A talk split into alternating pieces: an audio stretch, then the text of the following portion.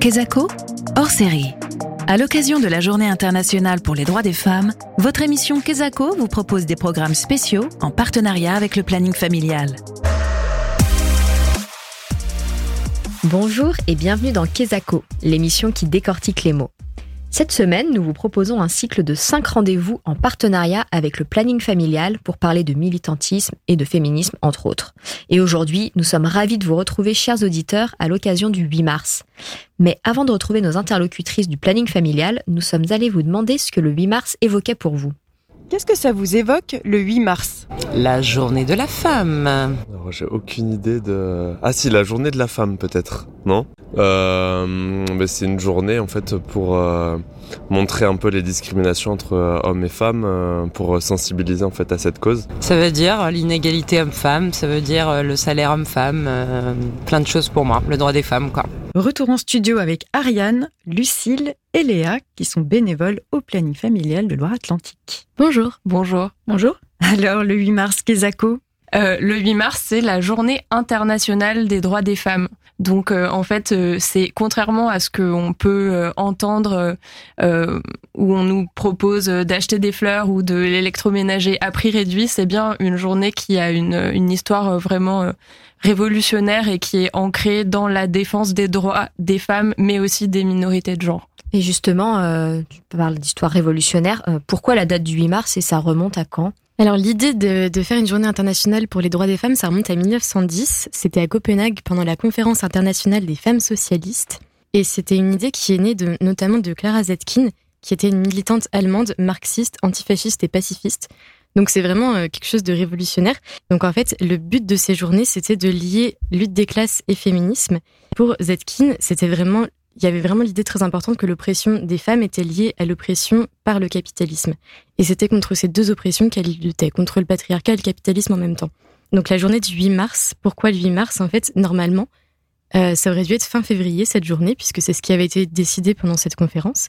Mais en 1917, en, Union soviétique, il y a eu une grève des ouvrières du textile le 23 février pour elles, donc dans le calendrier euh, grégorien.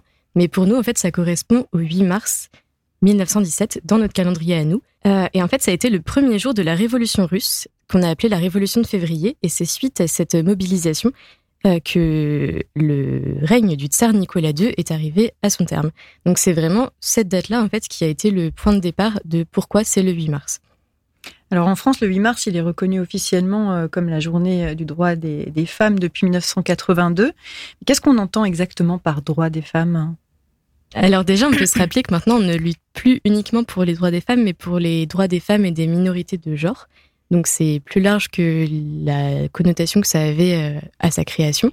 Eh bien, déjà, c'est une lutte internationale, donc on lutte pour que euh, on ait euh, toutes et tous donc les mêmes droits à l'international. Donc ça, peut passer par un droit à disposer de son corps. Mais on a aussi d'autres éléments qui sont importants par rapport à cette journée des droits, c'est l'accès à l'éducation, puisqu'il y a encore beaucoup de pays dans lesquels euh, les jeunes filles n'ont pas un accès direct à l'éducation. De manière plus généralisée, euh, l'égalité salariale, euh, l'accès à des postes, à des postes qui jusqu'à présent sont des postes considérés comme des postes d'hommes. Donc on a des voilà des choses qui sont liées aux représentations économiques, des choses qui sont liées, comme le disait Léa, à la réappropriation du corps, à être décideuse de ce qu'on veut faire de notre corps et de ne pas simplement suivre les, les règles patriarcales d'un pays. Et puis après, il y a des questions qui sont contextuelles en fonction des pays. Donc c'est-à-dire qu'aujourd'hui, il y a toujours un besoin de protection, en fait. Euh, nous, au quotidien, alors ça, c'est les femmes mêmes euh, enfin là, on, parle du public même qui est touché par euh, ces reculs des droits. Donc c'est pour ça qu'il faut les protéger.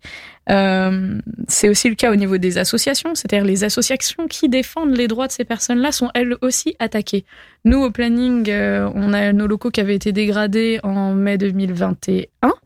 Euh, les locaux des plannings familiaux en France et partout sont systématiquement dégradés et attaqués par les personnes anti-choix. Et si on revient euh, au sujet du 8 mars euh, qu'on mettait beaucoup en parallèle avec euh, le sujet des droits des femmes ou du féminisme, euh, comment est-ce que vous, vous vous expliqueriez, définiriez le féminisme? Est-ce qu'on manifeste pour le 8 mars de la même façon aujourd'hui qu'il y a 30 ans Alors ça, c'est une très très grosse question parce que le féminisme, il y a différents courants déjà. tout le monde n'est pas d'accord au sein du féminisme. Comme ça a été souligné, on, on manifeste pas de la même manière aujourd'hui qu'il y a 30 ans. On manifeste pas non plus de la même manière ici à Nantes que ailleurs dans le monde. Alors au planning familial, bah en fait, je pense que on est mieux placé pour répondre euh, sur notre propre définition du féminisme et donc par opposition aux anti-choix, euh, le planning familial va toujours se positionner pour l'autodétermination des personnes, qu'il s'agisse de euh, de leur identité de genre, de leur orientation sexuelle, de leur contraception, de leur désir de procréer ou non. Et donc c'est ça qui va être euh, un peu la ligne directrice euh, de tous nos combats. En fait, c'est de, de permettre aux personnes d'utiliser leur, leur agentivité, leur volonté propre pour faire leurs propres choix dans leur vie en fait qui les concerne. Et donc, pour parler des mobilisations du 8 mars, il y a plusieurs façons donc de de, bah, de se mobiliser ce jour-là. Euh, par exemple, participer euh, aux marches euh, qui sont organisées. Il est aussi possible de faire grève. Donc ça, c'est pas une idée qui est nouvelle en fait. Ça a été utilisé à plein d'endroits dans le monde. Par exemple, en Suisse, en Pologne, en Amérique latine ou en Islande, qui en 75, donc les, les femmes islandaises ont créé un mouvement de grève massif euh, où 30 euh, 000 personnes ont défilé dans les rues de Reykjavik, ce qui est un énorme pourcentage de la population, sachant qu'à l'époque, euh, il y avait 220 euh, 000 habitants en Islande, donc faut aussi imaginer euh, la, mobilisation que ça représente. Si on peut pas se déplacer, si on peut pas faire grève, on peut aussi faire des dons euh, le 8 mars aux organisations et aux collectifs féministes qui travaillent toute l'année pour soutenir leur travail. Mais on peut aussi tout simplement en parler autour de soi avec son entourage, faire progresser ses, ses idées au quotidien et tout le reste de l'année, parce que du coup au planning familial on se mobilise pas uniquement le 8 mars. Les conseillères, les médecins les bénévoles du planning agissent euh, toute l'année pour accueillir des personnes, les conseiller, faire de l'éducation populaire, euh, des stands dans les écoles. Et c'est comme ça, de manière plus globale, euh, qu'on peut faire progresser ces combats féministes. Merci beaucoup Ariane, Lucille et Léa pour vos réponses qui permettent de bien saisir l'importance de cette journée. Et pour terminer cette émission en musique, le planning familial vous propose d'écouter Crop Top d'Aloïse Sauvage, une artiste multidisciplinaire et militante. Dans Crop Top, single plein de peps sorti en 2022, Aloïs Sauvage dénonce à la fois le sexisme ambiant, les violences faites aux femmes ou le harcèlement de rue. Crop Top d'Aloïs Sauvage, c'est tout de suite sur Sun.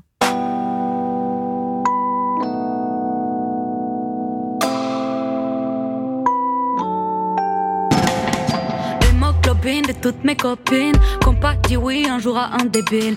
Hémoglobine de toutes mes copines. Pourquoi tu penses qu'on colle des affiches? Si serre à l'écoute, mettre le crop top. Coup de crossboy dans les couilles. Ah. Si serre à l'écoute, mettre le crop top.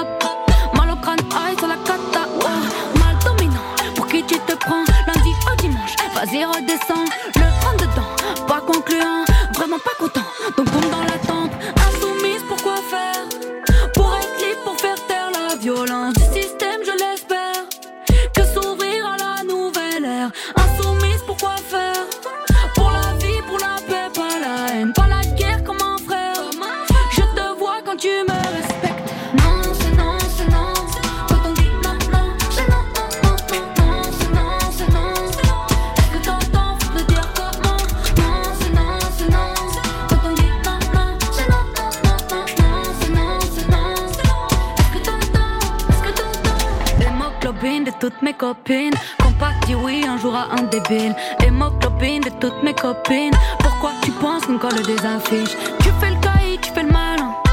Tu veux le coït, tu veux le câlin. Ah, tu décides, ah, tu obtiens. Viens par ici, je te fais le dessin. Sorcière. Sorcière, sorcière, sorcière, sorcière, sorcière, On se transforme en boy, tu verras, ce sera fascinant. Jusqu'à ce qu'il n'y ait plus de cris ni moindre bain de sang. Comment est-on encore bloqué dans le monde